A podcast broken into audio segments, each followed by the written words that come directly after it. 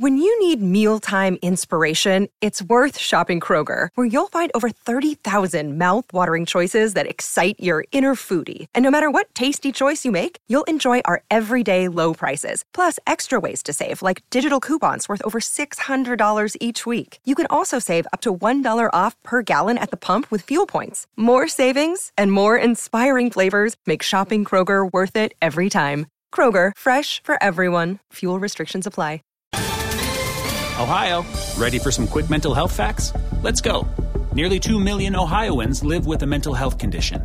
In the U.S., more than 50% of people will be diagnosed with a mental illness in their lifetime. Depression is a leading cause of disability worldwide.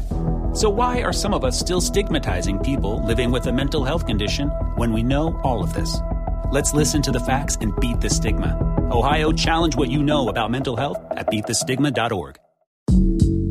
阅读、科技、旅行，生活可以很大；对话设计、学习，思考不嫌太多。这里是 iTunes 获奖播客《狗熊有话说》，一听就停不下来的哦。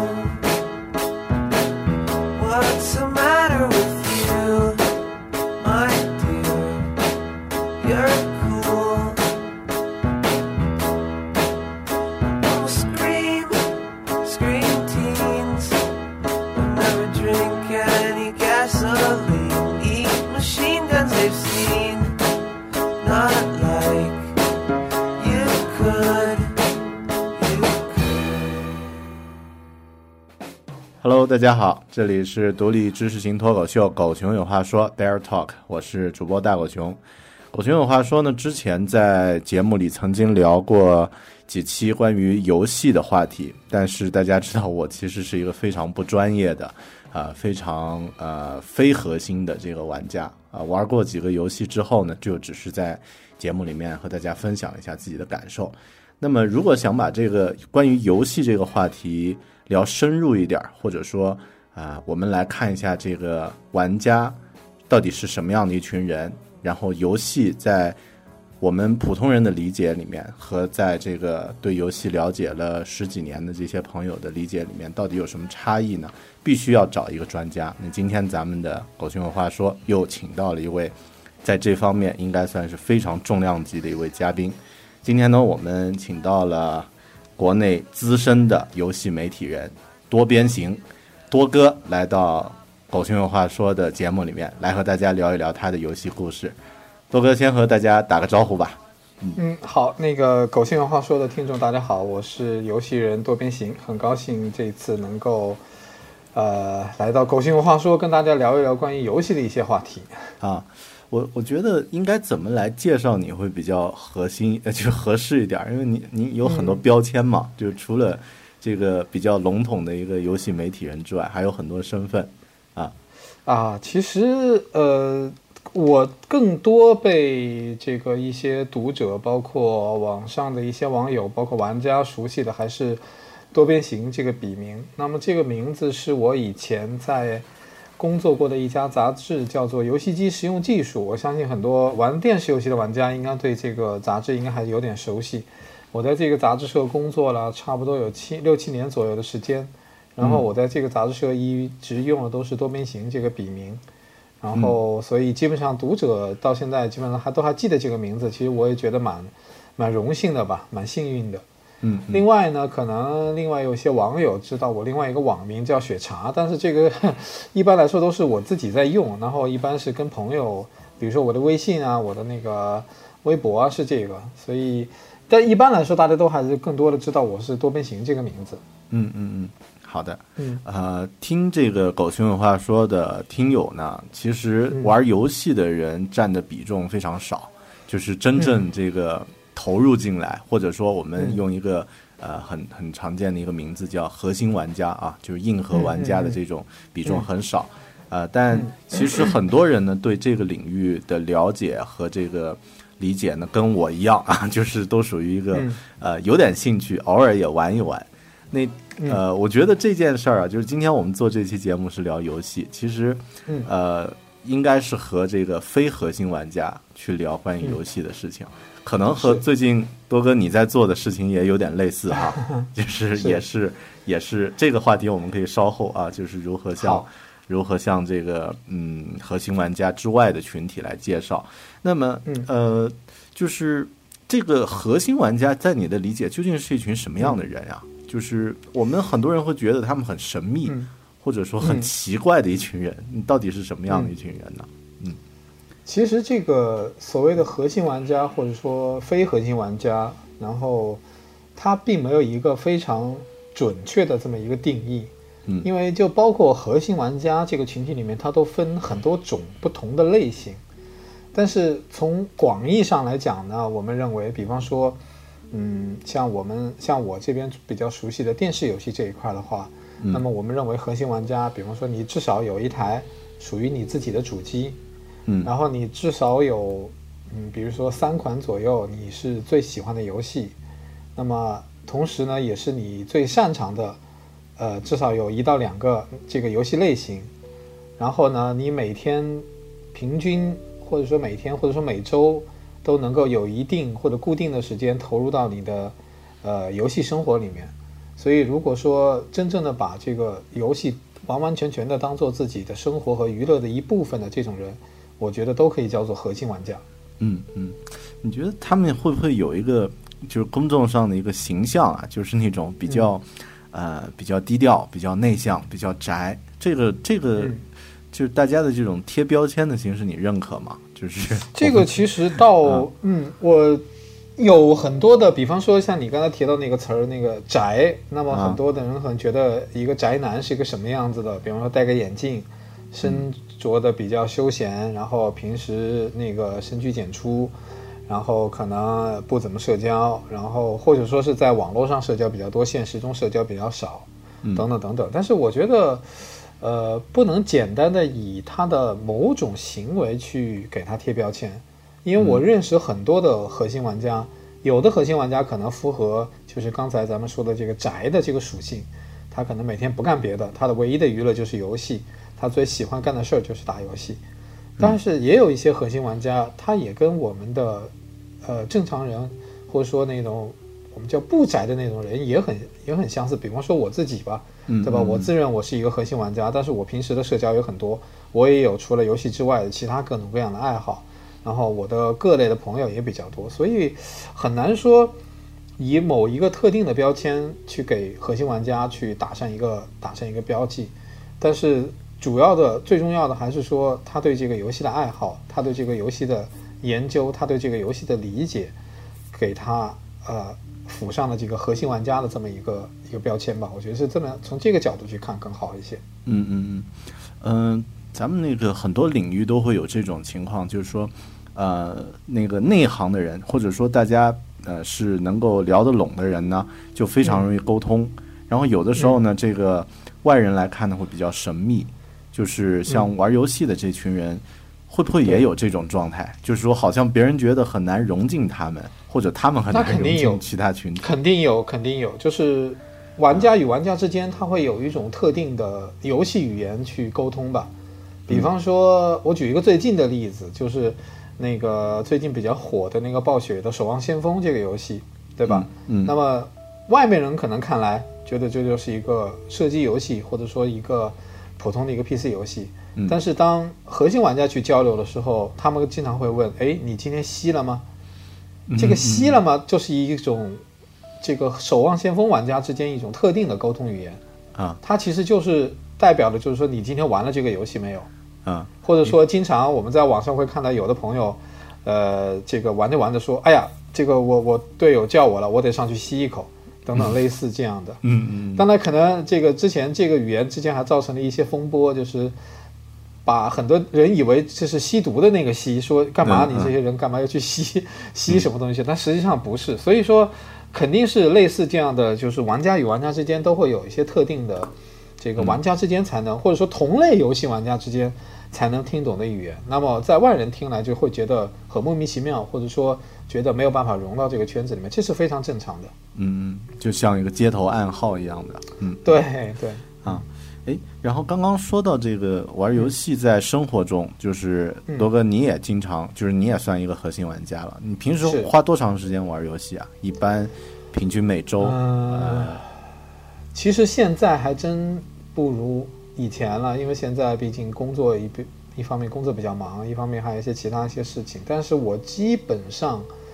每周至少能保证十个小时以上的游戏时间，啊，这是最少最少的。嗯嗯，对，然后比方说，我今天礼拜六在家里，那个我就打了一下午，大概打了四五个小时的游戏，就是只玩游戏没干别的。嗯，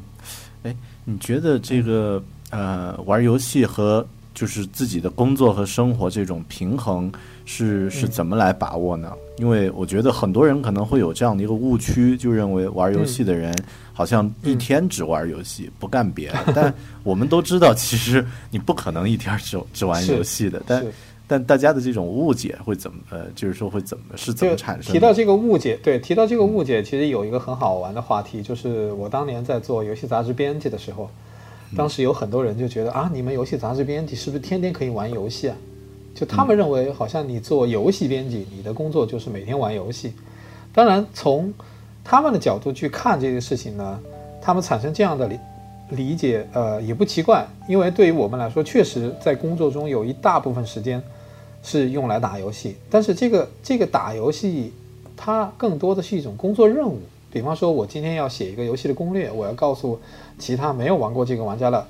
呃，没有玩过这个游戏的玩家怎么去玩儿，所以我得自己先把这个游戏至少玩一遍，至少把这个游戏玩通，玩得滚瓜烂熟，然后玩出一些技巧，然后我才能把这个东西写成文字的攻略，让更多的人来参考这个攻略来打这个游戏。所以说，这也是一种大家会认为你是不是天天都在玩游戏的这么一种误解。所以说，嗯，不能说他说的这种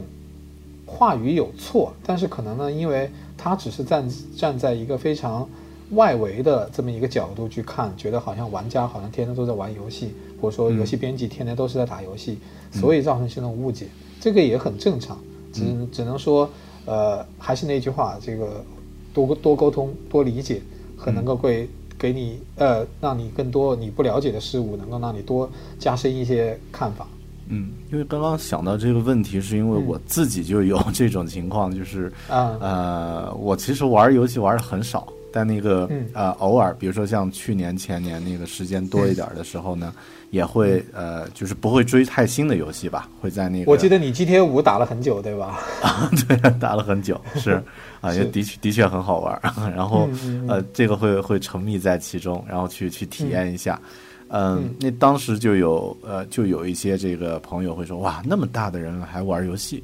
但是我、嗯。我觉得这个话题呃可深可浅啊，就是可浅的话我就呵呵就好了，深 深入的话，你有没有碰到过这种就是需要呃就是解释一下，或者说需要让他们理解这个玩游戏其实并不是一个很简单的一个一个呃消磨时间的一个事儿，反过来是一个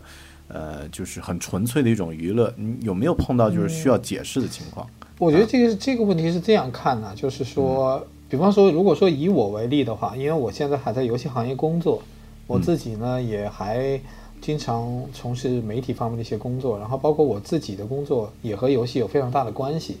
所以玩游戏这个行为对我来说，它除了是一种娱乐放松之外，它也是一种对我来说一种必要的补充。嗯，就是说，当我在做游戏行业的时候，我需要了解这个行业里面最新的产业动向，最流行的游戏是什么样子的，当下这个玩家们所呃喜欢的游戏类型是什么样子的，然后我们将来可能会研究什么样的游戏发展方向。所以说，他我的这种工作要求我必须对于游戏有一保持不断的一个更新的一个状态，就好像说一个文字工作者，他就必须得不停的去这个阅读其他类型的文字。或者说，一个科技工作者，他就不断的要去更新自己的科学知识，这个这个道理是互通的，只是说我们具体的行为不一样。嗯，但是说遇到说这种解释的时候呢，嗯，我是这么看，比如假设我们有一个那个普通玩家啊，就是因为像多根你属于比较资深的，而且在业内从事这个工作嘛，可能需要这种场景不太多。假设比如一个平时很少玩游戏的，呃，他回到家里，然后呢，这个玩了一会儿。你这个需要呃，就是同事啊，或者自己的家里的人呀、长辈啊，这些都觉得，嗯，你这点时间你干嘛不干点其他事儿呢？就碰到这种事儿，你觉得我 应该怎么面对？呃，我觉得这个其实还是跟每个人的选择不一样，因为我觉得游戏本身啊，游戏本身它其实就是一种娱乐放松的形式，嗯，就是说它没有说带来给它本身赋予什么特别多、很复杂或者或很很沉重的什么意义，它就是一种。娱乐放松的形式，所以说，当你娱乐的时候，你可以有很多选择。你比如你看电影、听音乐、看书、打游戏，这都是一种选择。我觉得倒是没必要说，我玩游戏，它需要我特地特意来解释什么。当然，你刚才说的这种情况呢，是因为在在咱们国家，游戏这个东西长期以来，就不光是电视游戏，有各种类型的游戏，长期以来它都处于一种呃社会舆论社会。舆论的呃，舆论的这么一个一个黑暗面，就是很多人都是常用的一个词儿，叫做玩物丧志，嗯，就好像说玩游戏，呃，就比这个什么其他的娱乐形式要显得更为的颓废，更为的浪费人的精力，你又不能从中获得什么。但是娱乐放松的目的什么？不就是为了放松吗？难道玩游戏就不是一种放松吗？所以这个事情，我觉得。所谓的解释，你是给那些对游戏本身有着一定偏见的人再去解释这个事情。那么他既然对这个事情有了偏见，你再怎么解释，他还是对这个事情有偏见。嗯。但是随着这个社会慢慢的发展，随着我们这个整体的生活环境越来越好，游戏的这种娱乐放松形式也越来越普及，我觉得这个。以后就不会存在着说有人会认为你玩游戏就是一种不健康的娱乐方式，你做其他的事情就是健康的。嗯，我觉得这个情况也会越来越少。对，因为我自己曾经有过这样的一个经历啊，就是那个呃，在前几年玩那个呃《神秘海域》的时候呢，嗯呃，我自己特别沉迷其中的场景。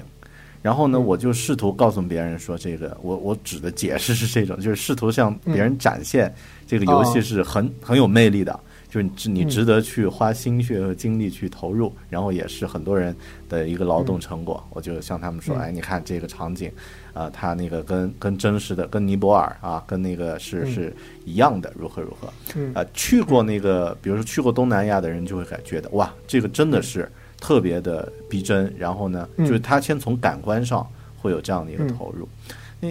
呃，因为现在多温你也在做这个，像呃，就是非游戏玩家的这这一类人群来推荐，或者说呃，你这个向他们进行介绍，或者啊，他们是你的一个算是一个潜在用户吧，潜在客户。你觉得咱们作为这个呃比较喜欢游戏的这群人，然后或者说已经是。呃，有自己街头暗号的这种呃这种核心玩家的话，呃，怎么向那个更多的普通人去去去去推荐，或者说去这个描述游戏的一些呃魅力和特点？你觉得有没有什么好的办法？除了直接带他们玩之外啊？坦白说啊，坦白说，这个还真是没有特别好的办法，就除了让他们亲自去体验以外。因为这个它不是游戏这个东西，它本身是作为互动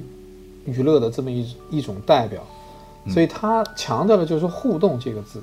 它不像说电影，不像说小说。比方说，我看了一部很棒的电影，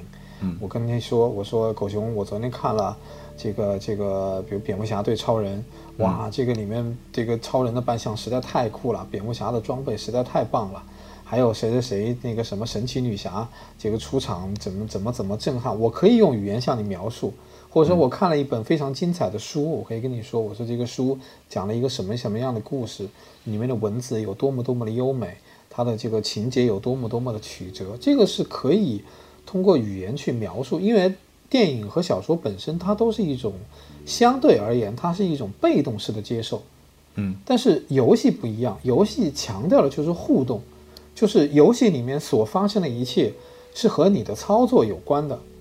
就是你怎么样去掌控这个游戏世界，怎么样在游戏里世界里面去实现很好的这种互动的效果，那一定是跟你本身这个。呃，玩的形式是有关的，所以这个还这么多年来，确实是我们一直以来都在头疼这个问题，就是怎么样向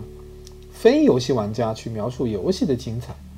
这个确实是一个问题。所以我们现在能够做的更多的情况下，也就是说，提供很多的一些机会，让这些没有玩过游戏的人，让他们有机会去接触一下游戏，让他们亲手去操作一下，亲自去体验一下。他们才能够更好的去感受到这个游戏本身的魅力。嗯嗯，对，可能之前做这个游戏媒体啊，也是呃起到了很大作用。那这个让很多这个玩家玩家能够凝聚到一起。然后我突然想到一个一个问题，就是嗯呃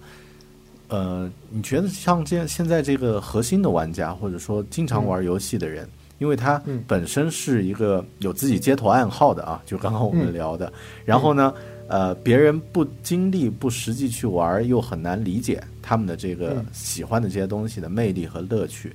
就会不会形成一个游戏玩家自己也很高傲，然后也觉得呃不太看得起，就像那个哈利波特那个魔法师看不起麻瓜一样啊，看不起普通人。然后呢，呃，自己可能还比较抱团儿。就是大家还很很容易沟通，因为我我自己感觉好像那个呃，像一些朋友组织的游戏的活动啊、聚会啊，就是一来就特别熟，就很多人好像那个哪怕没见过你，或者是这个离得很远，但也，同样的喜欢某一款游戏，马上就变成一个阵营的人。啊，就是特别容易沟通，但是明白，大家互相之间好像还有一点隔隔阂。比如说，我喜欢这个游戏，不喜欢那个，就是变成两个帮派。然后对那个共同的这个呃，就是势力之外的这个非游戏玩家呢，还有一点有一点不屑，或者有一点那个啊，就是我故意要要不不想和你们多多交流，会不会有这种情况啊？呃，这个情况确实在国内是有的。啊，就是说，觉得正常吗？这个这种情况，呃，这个也是要分很多角度去去分析了。就是第一个呢，呃，它首先跟人的性格有关。有的人呢，你像其实绝大多数，呃，也不能说绝大多数了，我这个话说的也不太负责，只能说 有一些吧。就有一些游戏玩家，他玩游戏的有一个很重要的原因，就是他可能他自己本身性格比较内向，他不善于，本身就不善于和。这个其他的人去交流，所以他选择这个游戏这样一种方式呢，他能够比较沉迷于自己的世界里面。嗯，这样的一类一类人呢，他确实很难说和非游戏玩家有一个很好的这么一个沟通。嗯，第二类呢，就是说有一个很典型的现象，就是你刚才也在这个话里面也提到了，就是某一类游戏的玩家，他可能对另外一类游戏的玩家，甚至是说说的稍微严重一点，会产生一定的敌意。这个在国内呢是非常明显的，比方说喜欢玩 PS 的玩家和喜欢玩 Xbox 的玩家，以及喜欢玩任天堂的 V 的这些的玩家，互相之间都有些不太对付。那么产生这个所谓的阵营对立的原因，我觉得这个在国内，而且是表现的特别明显。它的主要的原因还是因为游戏设备或者游戏机这个东西，对于中国人来说，目前来说还算是比较相对而言啊，是比较奢侈的这么一件，嗯，商品。就是说，你花两三千，不是一个必需品哈。它不是一个必需品，对你花两三千去买一个专门买游戏的设备，这个价格对于国内的这个目前的收入来说，其实还是需要再考虑考虑。它不像国外，对吧？它国外，比方说一台机器也就是两三百美元、三四百美元，它对他们来说不存在什么压力，但是对我们来说，这个两三千块钱买一台机器，这个还是要考虑很久的，甚至有有的，比方说有的学生或者有的这个人，他可能存了很久的钱才能买到这一台，嗯所以人都是希望自己选择的东西是最好的，而且不太接受其他人对自己选择的一种批评，因为你如果接受这种批评，等于是一种自我的否认嘛，你自己承认自己买的东西不好，这个一般人很少在心理上能够迈过几个坎儿。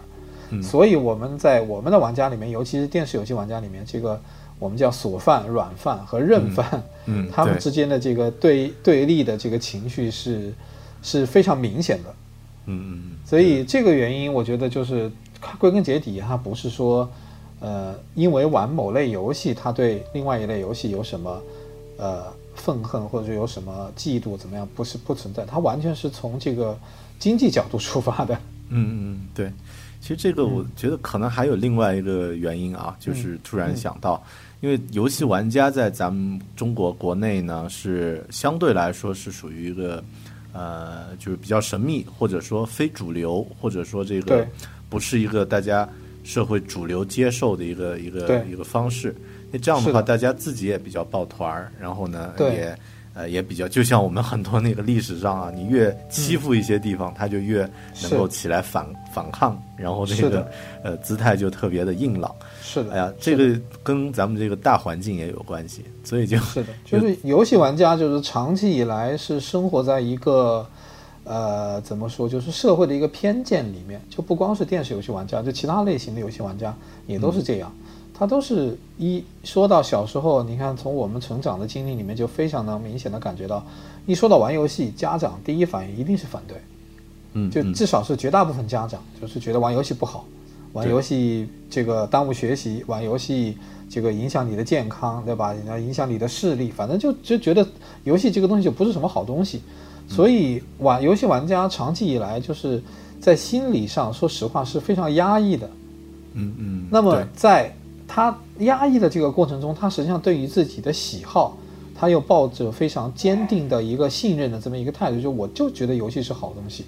那么久而久之呢，他就会产生一种逆反的心理。那么这种逆反的心理最终表现在他的行为上，就是你刚才说的，就是游戏玩家特别容易抱团儿，然后对于外界的对于游戏的批评，就是一概就是呃予以否认，甚至给予非常强烈的一些反应等等等等。嗯哼，我觉得游戏玩家有点像那个一个游戏里面的神秘组织啊，有点像那种 呃那个 Templar 啊，或者那个刺客 刺客组织啊，那个是啊是是。就是就别人对他的认识很少，然后他自己比较抱团儿，然后又有这个一定的呃，但里面又有很多精英，呃，又有很多喜欢就真正懂呃就是高手在里面。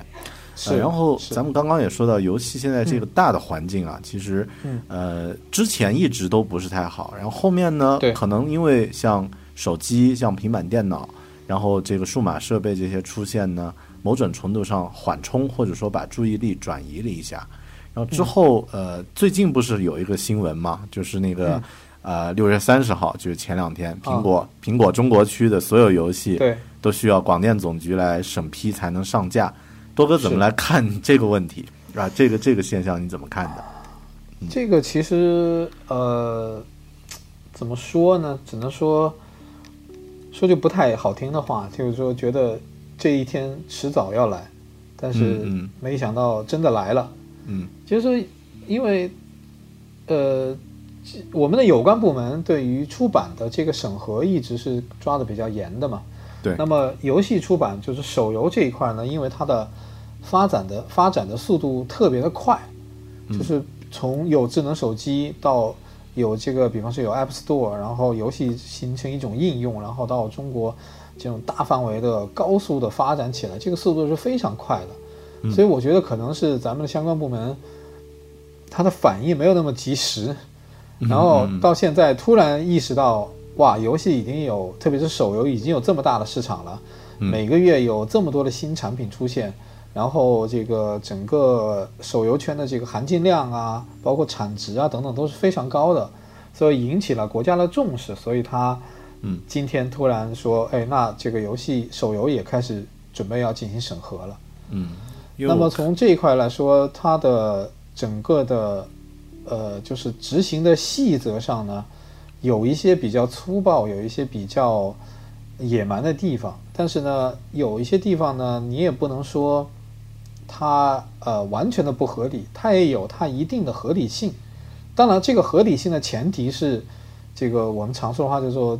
中国特色社会主义的国情，它导致的这个合理性，并不代表它一定是正确的，或者它一定是怎么样的。嗯，只是说在这个事情上，那么既然呃这个通知下发了，那么我们的这个厂商还有游戏开发商可能还是要按照规定来执行。但是这个里面又涉及到一个非常现实的问题，就是说我们这两年由于手游的兴盛，那么带来了大量的呃独立游戏开发商，甚至是独立游戏开发个体。那么这样的一些人，或者这样的一些中小公司、中小企业，特别是很多创业公司，他们在面对这个需要审核的这个具体的细则里面的时候，有很多东西可能需要他们，呃，可能不适应他，不适用于他们目前的这么一个生存和生存的状态，所以有可能会影响他们本身做游戏的这个开发力或者说创造力。那么从这一点上来说，我也希望有关部门能够根据实际情况，呃，能够及时的做相应的这么一些调整。然后另外呢，也希望我们有很多的，呃，大的厂商或者大的企业，呃，能够给我们这些独立游戏开发者或者独立游戏开发个体给予更多的一些扶持吧。嗯嗯，因为我看那个之前看那个帖子呀、新闻啊，说这个审核。啊，真的是真的是很凶残啊！就是需要需要开发者呢提供两台手机啊，然后呢把游戏装好，然后呢保证手机里面呃这个有电话卡有话费啊，就是需要有流量了嘛。然后呢呃如果是呃有安卓的话呢，安卓和苹果各付一台等等等等，然后把相关材料准备好。我一看就觉得这个特别。就特别有中国特色啊，就特特别有广电总局的这个这个其实其实这个这个你刚才说的关于这个，比方说装游戏的这个细节，就是有一些可能会觉得让你觉得我们自己会觉得不可思议，对吧？但是实际上，有一些细则，它我觉得刚才它是有它一定的合理性的。比方说，当然我这个并不是说我为广电总局说话，不是这个意思，只是说我们更客观的看待这个事情。对，那么就比方说你刚才提到的，它里面有说你要把游戏装在机器里面，把机器送上去。那么这样一个本身看起来觉得不太合理，说我送游戏我还得送两台手机，特别是对于我刚才说了，对于很多那种比如说独立游戏开发者或者个人游戏开发者，本身自己的经费就非常有限，我还单独还要购置设备给你送测评测的机器过去，那么对于他们来说可能压力会非常大。但是实际上你反过来想。对于你来说，可能你只是送测一款或者两款游戏，那么对于广电总局来说，他可能一天要接到十几款甚至几十款游戏。那么你作为开发者，你是知道游戏在开发的初期阶段，它的兼容性是存在的一些不确定性的。对，如果说出现一个情况，比方说你的游戏你打了一个软件包送上去，让广电总局的评测员自己来装，结果在装的过程中出现了不兼容的情况。那等于你就因为按照现在的，我如果没有记错的话，按照现在的这个评测的手续，就是说在你评测提交资料的过程中，如果有哪个资料出现问题，你好像要等三个月以后才能再重新提交审批，基本就死死掉了。那就等于你就你是在浪费自己的时间嘛？对啊。所以说，我只是说单就送评测机器这一件事情上来说。这一点，我觉得大家应该给予一些理解。嗯，就是他的目的其实是希望你的游戏拿过来，我能够马上就能够玩，而且不出现问题。因为你自己把机器装在，把游戏装在机器里面，你自己肯定要测试一遍嘛。嗯，对对，对吧？你不能说你给指望广电总局他自己。你看，如果是广电总局，他所谓的为了做这种兼容性的话，他要准备多少台机器呢？而且还不一定每台机器都能够跑得跑得上。嗯。所以单就这一件事情上来说，我觉得大家应该多一些理解。当然，其他的有一些不太合理的，那么我们是应该从舆论上去督促我们的相关部门做一些这个改进。而且从就现在的这个情况来说，因为我昨天正好就这个事情发了一条微博，就是现在评测手机游戏还只是说让你把游戏 装在机器，对机器送过去，让他们对去玩一玩就管。你知道早些年评测一些单机游戏的时候，游戏的每一张游戏的截图，每一个游戏的对话、关键剧情，甚至标点符号，一个都不能差的，得打定装订成册送上去审批的。那个执行起来可比现在的这个难度要复杂程度可要大的更多了。按那个指标，GTA 五永远审核不过啊！抛弃那个暴力题材。所以，对，嗯，对呀。所以从从这个角度来讲呢，只能说，呃，我们的相关部门还是有一些进步的，但是说可能这个进步赶不上这个行业发展的速度，所以大家觉得他们在拖后腿。但是这个也是没办法的事情。嗯，对。其实我觉得，呃，的确是这样，因为看问题还是客观一些。像那个很多朋友是用苹果的这个审核标准，说，哎呀，苹果的这个开发你打包，然后呢，它有专门的测评人员，呃，会会进行进行这个审核。但我自己做开发，其实也知道，呃，第一呢，因为苹果本身它是一个商业机构，就本身这个呃这个 App Store 里面的费用它有百分之三十，那它有义务就是去去把这个。呃，审核这些呃，做到一个对。开发者最有利或者是最方便的一个程度。第二呢，呃，这个至少现在广电总局没有一刀切，没有像那个就是像呃 i 呃 iTunes Store，就是像那个 iBook Store，就没有像这些这个电子书要干脆拿掉。啊，那个情况是任何人都不愿意看到。的。所以我觉得应该算是一个比较好的，至少是这个往前在走。当然，至于说后面它呃有有义务或者说应该要变得更好，但那个还是需要一些一些时间。至少现在有这样的一个意识了，不会像早些年。我记得最初游戏游戏那个淡出这个中国市场，就是我们也不知道是什么原因，也不知道是谁，也不知道是是怎么样啊，它就它就结束了。但现在手游和网游呢，至少在国内呢是一个呃，就是大家都能接受的这样的一个。嗯，就是游戏比较主流化的一个状态啊。嗯嗯，其实你刚才提到这个，就是说当年游戏在国内，呃，尤其是游戏机、主机游戏这个在国内，它也并不是说，呃，它是有一些历史原因的。它主要的一个关键的一个时间节点，就我简单说一下，就主要一个关键时间节点是两千年，当时文化部联合六大部委发布了一个呃一个通知，我们就简称为游戏机禁令吧。它的禁令的一个非常核心的一条就是所有的游戏设备，因为对于政府部门来说，它可能没有办法去给你分辨哪些是游戏机，哪些是街机，哪些是什么不同的游戏设备。对他来说，这都叫游戏设备。那一纸禁令就禁止所有的游戏设备在中国大陆呃生产、销售和进出口。这样的话，就完全就相当于把这个行业给封禁掉了。那么封禁掉这个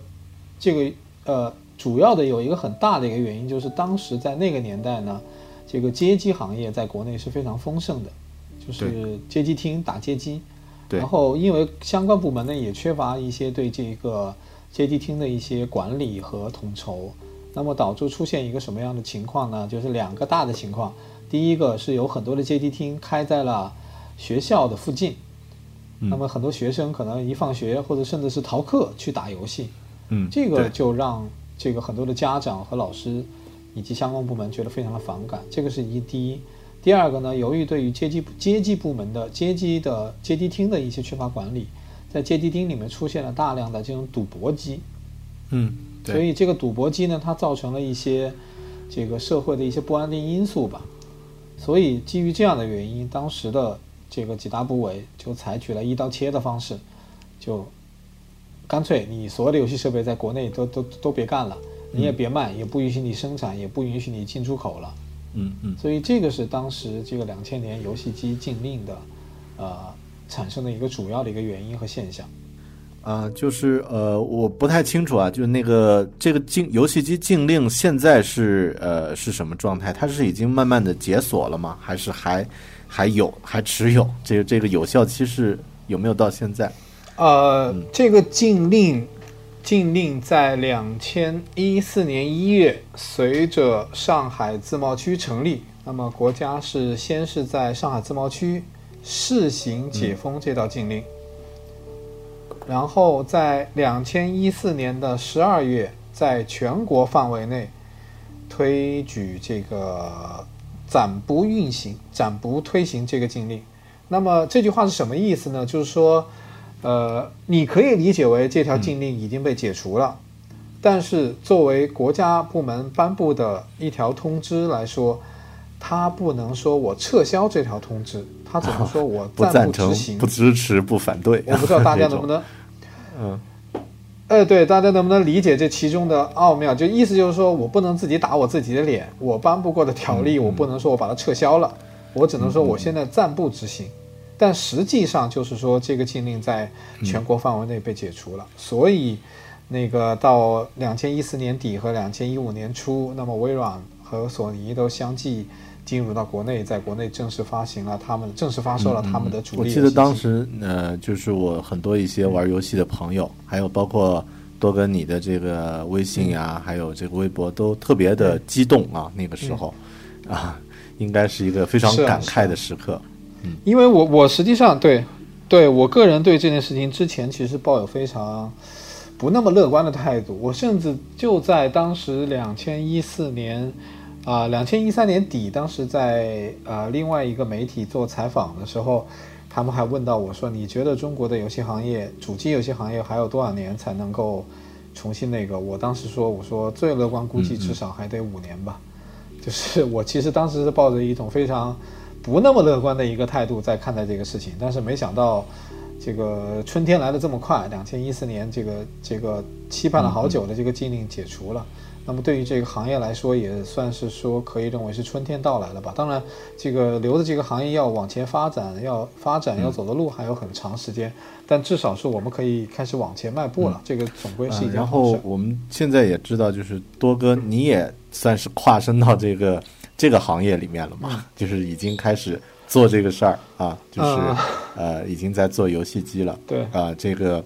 呃呃，方便说一下吗？就是说你投身这个做做游戏机这个，就是从一个、呃呃资深的媒体人转转行成为一个游戏机的这个从业者，嗯游戏行业的从业者，这段时间的一些感受体会，有没有什么可以聊的？嗯。嗯，我尽量简单说一下吧，因为说的太多，怕别人认为是在、嗯 我觉得是在没打广告，关系其实并不是打广告啊，对咱咱们嗯只是随便堂堂聊这个话题棒棒的说一下，不存在呃，主要是因为呃，对，主要是因为呃，之前其实，在一些媒体采访里面我也聊到过，就是我以前一直是想做游戏媒体，包括这个禁令解除之后，我自己也在想找一些投资，想做一个嗯。主机游戏媒体，但是只是说机缘巧合遇到了那嗯。个蓝港科技的王峰王总。那么他当时跟我说了一句话呢，总归来说，总结出一句话就是，呃，这个媒体一个行业的媒体，它一定是依托于这个行业的发展的，所以我们现在不如呃一起合作，想办法能够把这个行业先激活，然后我们再来做媒体的事情，也就更顺水推舟了。我觉得从 这个角度来说呢，呃，我是认同这个理念的，所以我就加入到斧子科技，成为斧子科技的合伙人，来一起来做。呃，游戏主机这件事情，当然这个事情，呃，对于我们来说，对于整个行业来说，对于斧子科技来说，这件事情都是第一次，有有前面呢必然要有走很多的弯路，要可能有一些做的不太好的地方，甚至是做错的地方。但是我觉得最重要的是，我们迈出了这第一步。你只有迈出了第一步，你才知道知道自己的第一步迈的是对还是错，你才继而能知道你的第二步、第三步应该往哪个方向迈，应该能回避哪些问题，应该怎么样才能走得更好、走得更稳。所以从从这一点上来说，我觉得既然是国家给了我们这个机会，能够开放这个市场，允许我们去做一些事情，那么我们就应该勇敢去做一些尝试。就不管它成功或者不成功，我觉得对于这个行业它都是有一定意义的。所以这就是我为什么呃决定加入斧子科技来做这件事情的主要原因。呃，因为是这样，今天刚好有一个呃，我不是在那个微信里面呃呃说这个，嗯，嗯咱们晚上要连线，然后呢，嗯大家收集一些问题，有一些特别搞的问题啊，一会儿再一会儿再分享。但有一位朋友，啊有一位朋友叫好好，一目了然，然后他他说，呃，年少时看 UCG 啊，看到熊哥约多哥很惊喜，就留言给哦多哥啊。后面那段话是说说给说给你听的啊，哦说给多哥说的。他说，他说坚持住坚持住多哥，啊，相信中国肯定会有超过国外主机的产品的。就像以前手机呢都是外国品牌，现在中国手机也挺好了，起步难可以理解，加油。呃，我觉得关于这个，比如关于斧子科技，关于这个现在你在做的这个游戏机这个环节呢，我们可能还需要一段时间，嗯，去去嗯。去去看。啊。那这个咱们这期节目呢，可以啊，更多咱们先从游戏其他的环节来来来交流。但是呢，呃，我觉得在听节目的朋友好，也一定都会有祝福，就是呃，毕竟是咱们中国人自己在做一个以前没有涉及过的领域，被封禁了十四年，十四年啊，小朋友都都长是长到初中了，所以对，已经已经已经跨了差不多两代人了吧？对啊这个大概是这么一个时间。对，所以其实就像你刚才说，就提到现在有一些，特别是核心玩家对我们有一些呃反对的意见，就是我说，我觉得这个不能叫反对的意见，更多应该是批评，因为可能对于这一类玩家来说，他们。呃，就包括在我自己在内，对吧？我们都是玩 PS、玩 Xbox，嗯这个一路玩过来的。那么我们现在玩的是全球最顶尖的机器，但是对于我们的斧子科技的这个战斧 F1 这一代产品呢，嗯它本身是第一代产品，那么它确实有很多东西做的呃没有那么好，呃，比如说这个机能没有那么高，我们的游戏没有那么的呃那么的多，没有那么的呃达到这个国际的三 A 级的水准的，确实也没有。但是总体来说，嗯，我们对于我们来说，我觉得这个事情最大的意义是我们迈出了第一步。你迈出了第一步，你才知道你的第一步迈的是对还是错，你的第二步、第三步再应该往哪个方向去迈。但是你如果永远只是站在原地，呃，那这个你永远不知道自己下一步该怎么走。我觉得更大的意义应该在这里吧。所以也是希望更多的一些朋友多给我们一些时间，多给我们一些理解，我们呃也争取能够在后面慢慢慢慢的呃，应该会慢慢慢慢的做得更好。其实。这一点，我觉得大家都会有这样的一个、一个心态，毕竟这个是啊我们自己喜爱的一个行业。我觉得不应该把这个这个世界，或者说这个自己喜欢的行业，让给咱们不喜欢的，或者说这个啊不能说不喜欢吧，就是咱们啊自己人就得在里面 占占有一席之地，而不是嗯。都是都是。是是。力争力争能够我们在里面能够、能够占住一个席位，对。但是总体来说，从从大大局来讲，我们还是想先把这个市场来做活，嗯把这个市场来做大。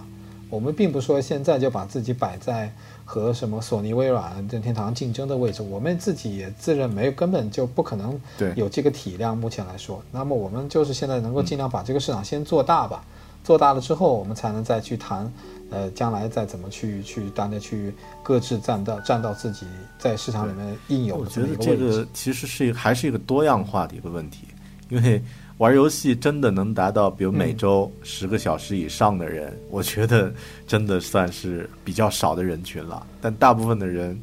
大部分的人确实很少呃确实很少一一天偶尔玩上一两次，有朋友来的时候玩上一次。其实这群人就是非非专业的这群人，对。像我这种啊，就是一些呃非常适合用来就是 普及啊，然后玩手机又觉得哎呀，手机上的游戏这个太又太简单了一些，或者说又太粗糙了一些，而这个、呃这个核心的游戏机呢，又觉得哎呀，很多时候呃世界观各方面太宏大了，我不太想那么复杂的深入到一个游戏里面，啊所以我觉得这一点还是还是很有机会的，但更多呢还是呃大家多一些宽容。嗯，嗯、咱们聊一些这个比较轻轻松的话题啊，就是刚刚刚刚说这个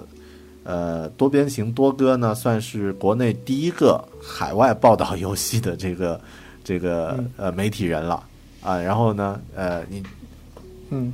呃，准确的说是电视游戏媒体电视游戏媒体人啊，然后你去这个 呃一三啊，也就是这个游戏玩家的圣地，去应该是去了十几次了，是吧？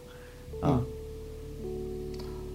算上今年一十三是十啊，三次。这个这个数字也比较像游戏的风格啊，十三封印啊。嗯、这一次在一三上有什么特别的感受和体会呢？就是最近的这一次，呃，今年呃，今年一三啊，应该来说最大的一个感受就是这个 VR 游戏和 VR 设备的这么一个蓬勃的发展吧。就是因为 VR 实际上在近一两年起来的也非常快，但在我看来，可能也就是最多也就一年多的时间，从最开始诞生到现在的已经有商品在开始发售了，嗯，也就是一年多时间。所以今年的一三上可能感觉就是那种传统的呃游戏类型依然非常的流行，非常的受人欢迎，但是 VR 的这个叫异军崛起吧。给人留下的印象是最深的。你像比方说索尼，它有自己的 PSVR，然后呢，这个啊 HTC 有那个 Vive，还有那个 i Oculus 也有自己的 VR 设备。然后我们在展会上还看到了很多其他厂商做的 VR 设备，以及为 VR 设备做周边商品的这么一些厂商。就比方说，印象有一个印象很深的是，有一家做这个以前是做那个方向盘的，就是嗯赛车游戏用那个方向盘。那他今年呢，就为这个 VR 设备的赛车游戏推出了一套类似体感的一个设备，就是好像是你自己真的坐在一个呃一个驾驶舱里面，然后呢，你同时也在操作这个带着 VR 设备操作这个方向盘。但是呢，在你的前方呢，它做了一个风洞。那么就是说，当你开启这个车的时候，本身你是坐在一个仿驾驶舱的一个环境里面，你手里握着的又是一个方向盘，你的 VR 设备在你的 VR 设备里面看到的又是一个接近于三百六十度，呃，就是三百六十度的一个接近于实景的一个赛车的这么一个环境。然后当你跑起来的时候呢？这个前方的风洞呢，又在往你的脸上在吹风，所以它通过各种这种环境的这种拟真，让你仿佛觉得自己好像真的在开一辆赛车一样。所以这个这样的游戏体验，可能是以前呃所嗯不能够做到的吧。就尤其是主要是因为这个 VR 设备的加入，使得这个临场感就更加的拟真了。就是有让你留下深刻印象的 VR 游戏吗？就是玩下来觉得，呃，就是能够和以往的传统游戏相媲美的，目前你觉得有吗？坦白说，我觉得以我的个人的观点来看的话，我觉得目前真正成型的商业的 VR 游戏还几乎是没有，我可以这么说，几乎是没有。很多的，即使是包括现在已经发售的，你比如说像包括 Oculus。包括 HTC 这样的设备，对不起，它依然还只是停留在一个技术 demo 的一个一个层面，就是说它可以给你带来一些 VR 的一些体验，它可以给你模拟一个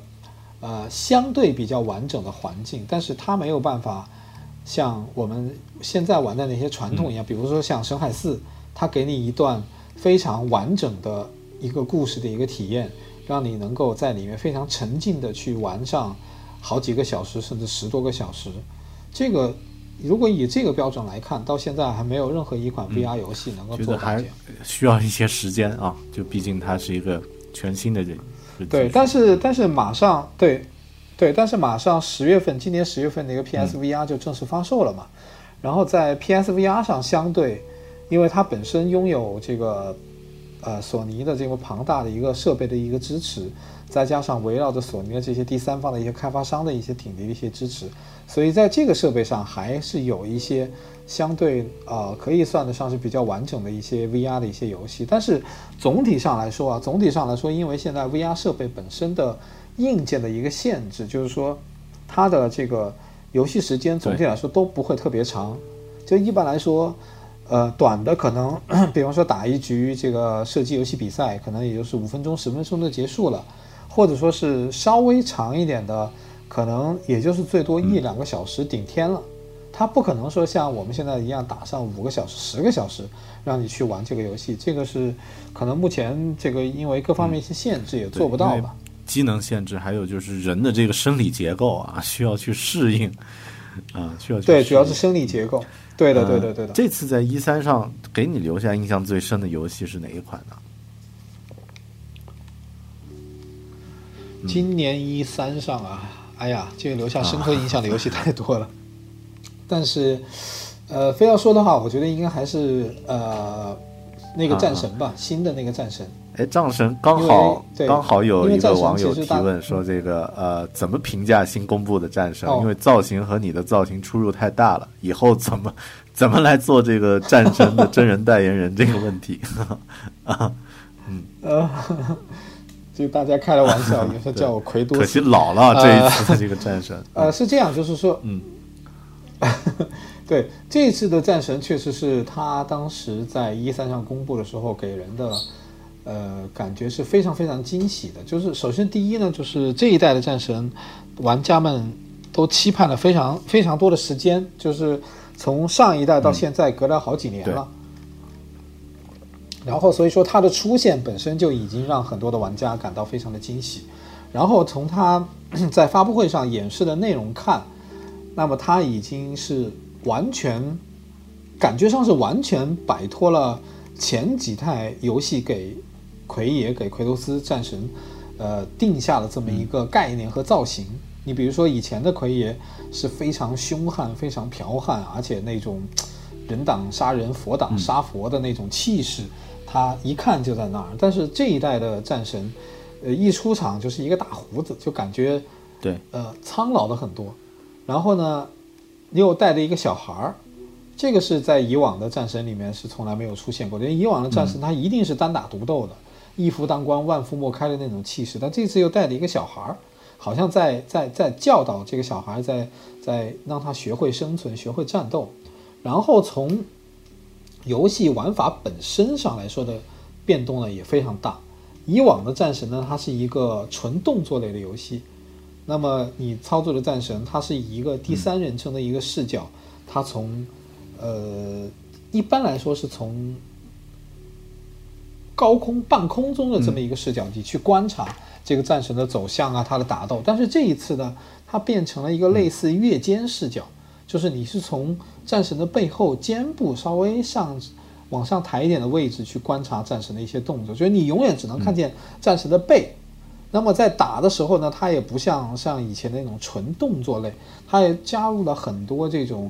呃，这种技巧性的这么一些东西。所以从这一点上来说，然后再加上大家也知道，以前的战神的故事背景呢，都是他和这个希腊神话里面众神的么一些一些纠葛。但是这一代呢，好像是又改变成了这个北欧神话的这么一个背景，所以。这么综合起来，这么一些改变呢，给很多的，呃，系列玩家，就是网上有一些比较尖锐的意见，他就会认为说，呃，这一代的战神是是是不是以前的战神了？我不要这样的战神，我要以前的战神。但是从我的个人角度，我会认为这样的改变它是非常有勇气的，而且是非常的这个值得敬佩的。因为假如说。他这一代的战神还是延续着以前的那个路线做，它依然还是一部非常棒的三 A 级的动作游戏大作。但是 Santa Monica 工作室就这个暂时的开发开发商，他就敢于在已经取得非常成功的这么一个基础上，勇于推翻了自己之前的一些成功之处，然后去另辟蹊径，然后去做一些完全不一样的，呃。体验和感觉，我觉得这种勇气是非常值得敬佩的。然后从游戏本身的素质上来说，我觉得作为一个开发了这么多年游戏的工作室来说，我觉得这个游戏素质是应该是不用不用怎么怀疑的。然后印象最深的，当时，呃，在一三那个索尼发布会开场的时候，当游戏刚刚开始演示的时候，因为我刚才说它的变化非常大，所以玩家们一开始。还没有完全看出这是一个战神的游戏，所以大家都是非常的惊讶，说：“哎，这是一个什么游戏？为什么是这样的？”然后突然在开始之后，奎爷从黑暗之处，因为哦，这一代还有一个很大的改变是奎托斯的配音演员也换了，所以在最开始奎奎爷是 站在黑暗的一个阴影里面说话的时候，即使虽然他说了话，那大家也没有听出来。就说也不知道这个人是谁在里面在说话，所以当他突然从阴影里面现身的时候，那个，呃，那个脸部你知道吧？怀爷他有一个那个红色的胎记在他的眼睛上，所以那个明显的标志突然一下出现的时候，哗，就是场内一下子一就被像被炸了锅一样，然后欢呼声、尖叫声、掌声足足持续了有半分钟。所以你可以可以想见而知，这个这个玩家对对于这个这个这个战神是多么的多么的期盼，对奎爷是多么的期盼。所以这这个游戏是。对对对，所以这个游戏是今年一三让我留下印象最深。到时候我们也好好的看一下啊，这个新版的这个战神，是因为我我自己玩过不多的游戏里面，对这个战神是一个呃，反正男生玩的特别爽的一个游戏啊。嗯，这几年就是这么多次去了这个一三，嗯，你觉得自己最大的收获，或者说如果要总结一下这几年前往一三的收获的话，你会怎么说呢？嗯，嗯，我第一次去一三是两千零四年，就是我觉得我去一三这个事情非常幸运啊，就是说我赶上了一三最好的时候。那么零四年第一次去是一三的十周年，就它正好是它一三的第十年，那么就是是相当于是一三发展到一个最顶峰的这么一个位置吧。无论是展会的规模，无论是展出的内容，无论是这个，呃，出展的参展的人群等等等等，都是历史的最高峰。然后到了零七年的时候呢，一三进行了一次大的改组，就它的这个改组呢，当然这个具体原因我们就都就不仔细说了。但是它的改组的一个最大的一个动向呢，就是整个的缩水了。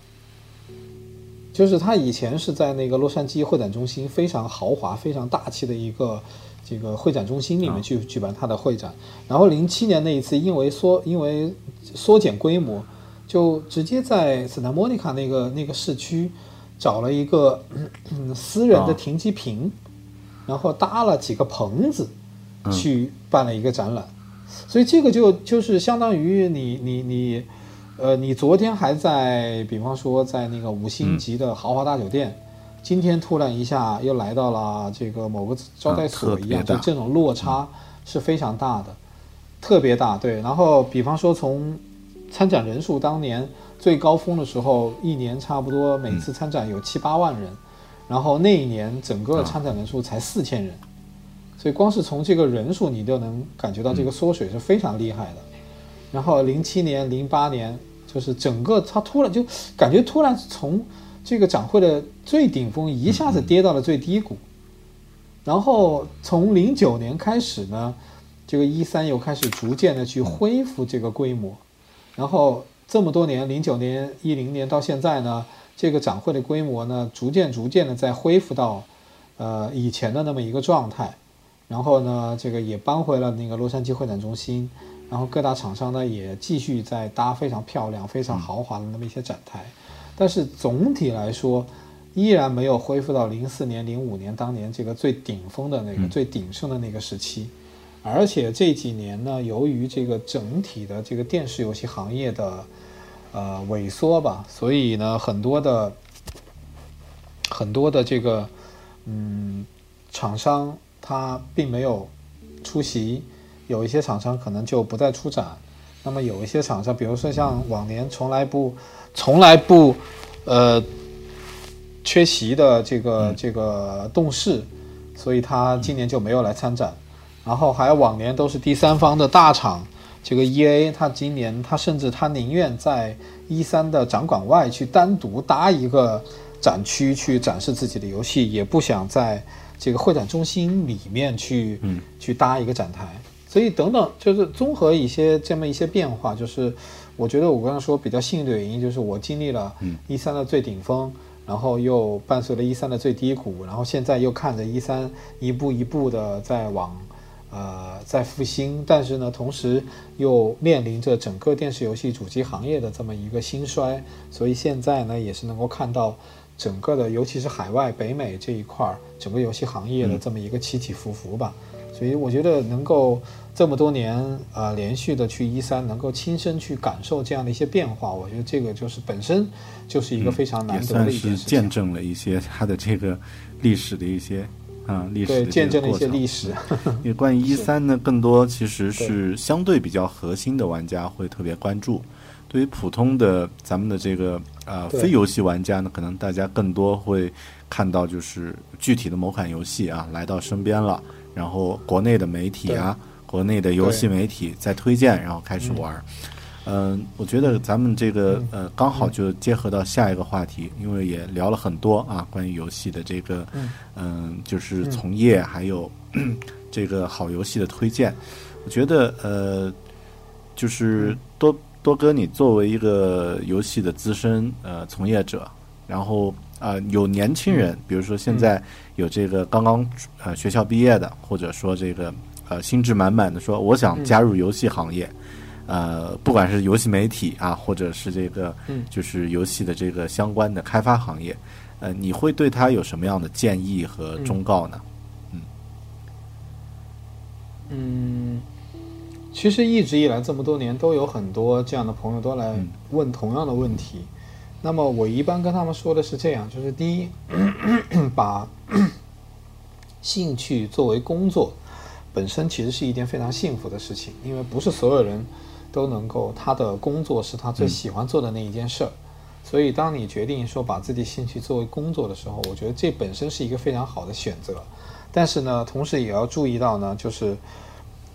工作兴趣是兴趣，工作是工作，这个两者是不可能混为一谈的。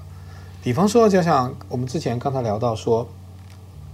很多人对我们的一些误解，说你游戏编辑是不是每天打游戏？是我们确实是每天打游戏，但是我们打游戏百分之八十是为了工作。那么就有可能出现，比如我举一个例子，就有可能出现一个情况，比如说这一期来了一个游戏，这个游戏我们，呃，他非要做攻略，但是可能对我来说，这个游戏我不是很喜欢，或者甚至我不是特别的感兴趣，但是为了这份工作，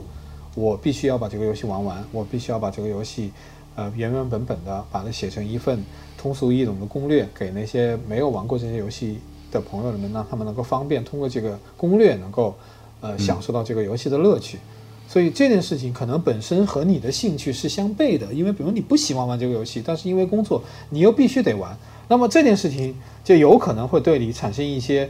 负面的一些影响。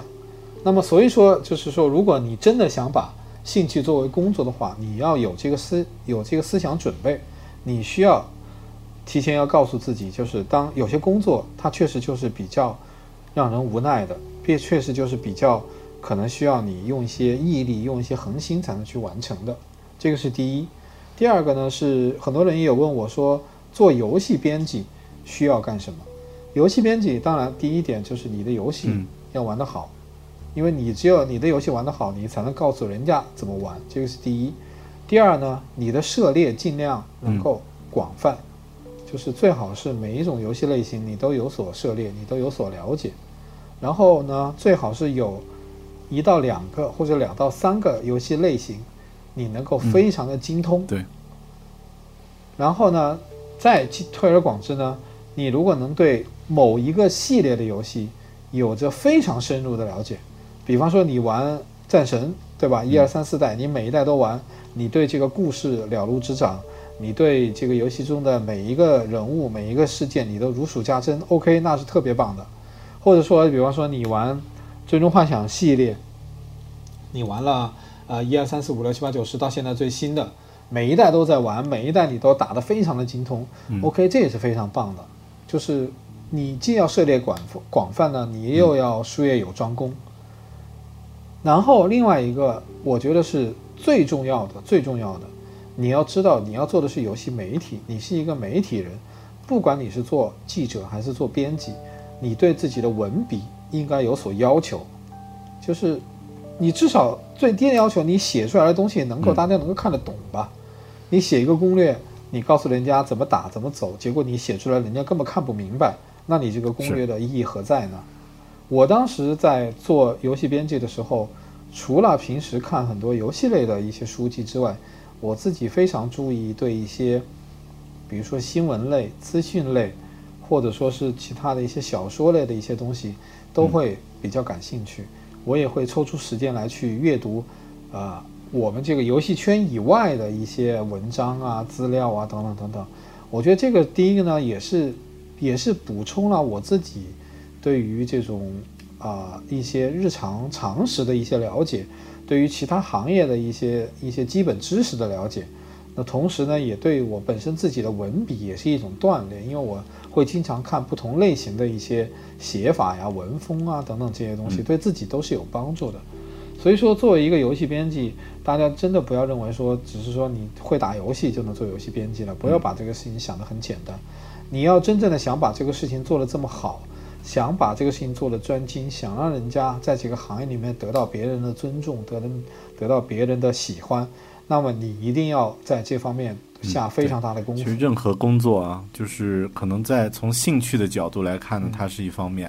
但是你要把它作为一个专业的工作的话，那就要有一个专业的态度，然后有一个专业的能力来来进行。就像现在很多人看足球啊，说这个我也上去踢如何如何，但真正全世界能踢的就那么 就那么百分之零点零一啊，其他的都只能是看客。所以喜欢有从事游戏行业的朋友呢，但我觉得现在这个时代应该对大家来说，呃，同以往相比是应该算是一个特别好的一个时代了。就是很多呃资源呀、环境啊，它毕竟有一些解冻，然后呢也有一些这个限限制上的一些突破，所以呃想想到就去做啊，这个 就就就可以了。但现在这个。呃，本身呃有这方面从业的这个想法的年轻人也越来越多。嗯，另外就是有一个比较文艺的问题啊，但每一次我们有嘉宾来的话，都会问，嗯，就是如果请你给十年前的自己一句建议或者一个忠告的话，你会对那个时候自己说点什么呢？嗯，赶紧去买房，对，特别。没有没有，这这就是开玩笑了，这是开玩笑了。嗯嗯，如果说对十年前的我的话，嗯，现在看来，如果说要给什么忠告的话，我觉得还是一样的，就是多往外走，多看一些外面的一些世界。因为说实话，我觉得我为什么刚才说我说我去一三是一件特别幸运的事情，就是不仅是我看到了这么多年，呃。这个游戏比较有代表性的这么一个盛会，这么多年的一些发展和发展的这么一些过程。那么更重要的是，我看到了外面的世界，我拓展了自己的，我拓展了自己的呃眼界，拓展了自己的见识。我觉得这个收获是，呃，远比说你在屋里看看书、上上网所获得的东西要多的。我们古人常说这个，呃，读。千卷呃叫什么来着那句话？行万里路，嗯，呃读，对读万卷书行万里路，就是说，呃你除了自己要博采众长，除了自己要经常阅读去扩展自己的知识面之外，更多的还是要出去走一走，更多的去拓展自己的眼界。我觉得这个对我的整体的我的这个人生观、世界观和价值观都有非常呃深刻的这么一些影响。所以我是，如果说十年前的话，我应该那个时候会劝自己，呃，比方说在更加努力的学习和工作，更加努力的在在在，呃，多往外走一走。买套房，这个也也可以去做。对，存钱买套房。哎呀，今天不知不觉啊，咱们也聊了一个多小时，然后这个啊也特别开心，而且呢。呃，就是虽然很多话题我们并没有非常具体的去聊某一部游戏，但我想大家听到这里呢，也能够感受到，就是多边形呢，他是一个热爱游戏的人，然后呢，他呃非常非常喜，谢谢，啊，对，热爱游戏 也热爱生活，然后呢，我们之后争取呢，也在。呃，再来连线，然后来听一听其他的关于游戏的一些故事啊，这个多边形的游戏人生。然后，好的，呃，最后呢，呃，这个请呃，请多哥啊，向向听众朋友们说一句，就是说一句话吧，就是随便什么都可以啊。那这个游戏玩家也可以，非游戏玩家也可以啊。嗯，其实更多的说呢，这句话说起来会觉得有点反动啊。就是虽然说我从事的是游戏行业，我很多时候也在努力的去推广游戏文化，但是也确实是需要劝大家呢。其实，呃，在游戏的同时，能够多抽出时间来多锻炼自己，然后多呃出去走一走，多参加一些呃实际的面对面的一些社交的一些活动。这样的话呢，其实也能够更好的让自己的生活变得更加的丰富多彩一点。游戏虽然说，我认为它是将来我们每个人生活中非常嗯不可或缺的一种娱乐的方式，但是生活一定是多姿多彩的，不一定是只只有游戏，应该会会有更多更好的呃东西生呃存在于你自己的生活里。说的，其实特别呃，我前段时间也有一个感悟，就是。呃，有一本书，那个史蒂芬金啊，那个美国的畅销小说家，他写了一本叫《写作这回事儿》，讲他自己写作历程的。很多人就会觉得，在他生活的这个状态里面，写东西应该是生活的全部。但他其实，在书的最后，你就反过来说，他家的这个书房书桌呢，是一张非常破的一个小箱子，就放在那个房子的一个很不起眼的角落。他的。生活的中心呢，是他生活的其他东西，而不是写作这件事儿。就是写作，写作是实际上是由他的生活来支撑，而不是相反的。所以我觉得玩游戏的朋友呢，也应该有这样的一个状态，就是我们喜欢玩游戏，但是呢，生活更精彩，而且呃，因为生活精彩以后，你才可以玩的时间更长、更久，然后呢，更更深刻的体会到游戏的魅力。嗯嗯。哎，最后多哥说一下你的联系方式和这个呃一些呃，就是大家如果感兴趣，可以通过什么渠道联系到你？嗯，啊，建议大家都去关注我的微博吧，我的新浪微博“雪茶”，雪是雪花的雪，茶是那个 闰土，鲁迅那本小说里面 那个闰土一刀，对对，插到的那种茶，对，一个反犬旁，一个检查的查。那么一般来说，对我在社交网络上会比较比较活跃吧，希望大家也能够在 微博上跟我多多进行沟通，好的，感谢这一次啊，咱们这个连线，感谢这个听友听到这里啊，然后大家也继续关注狗熊有话说，嗯好，呃，更多精彩的节目呢，之后还会在呃每一期和大家见面。好的，那我们就呃下期再见了啊，这个嗯，拜拜，好，下期再见，拜拜。We're good.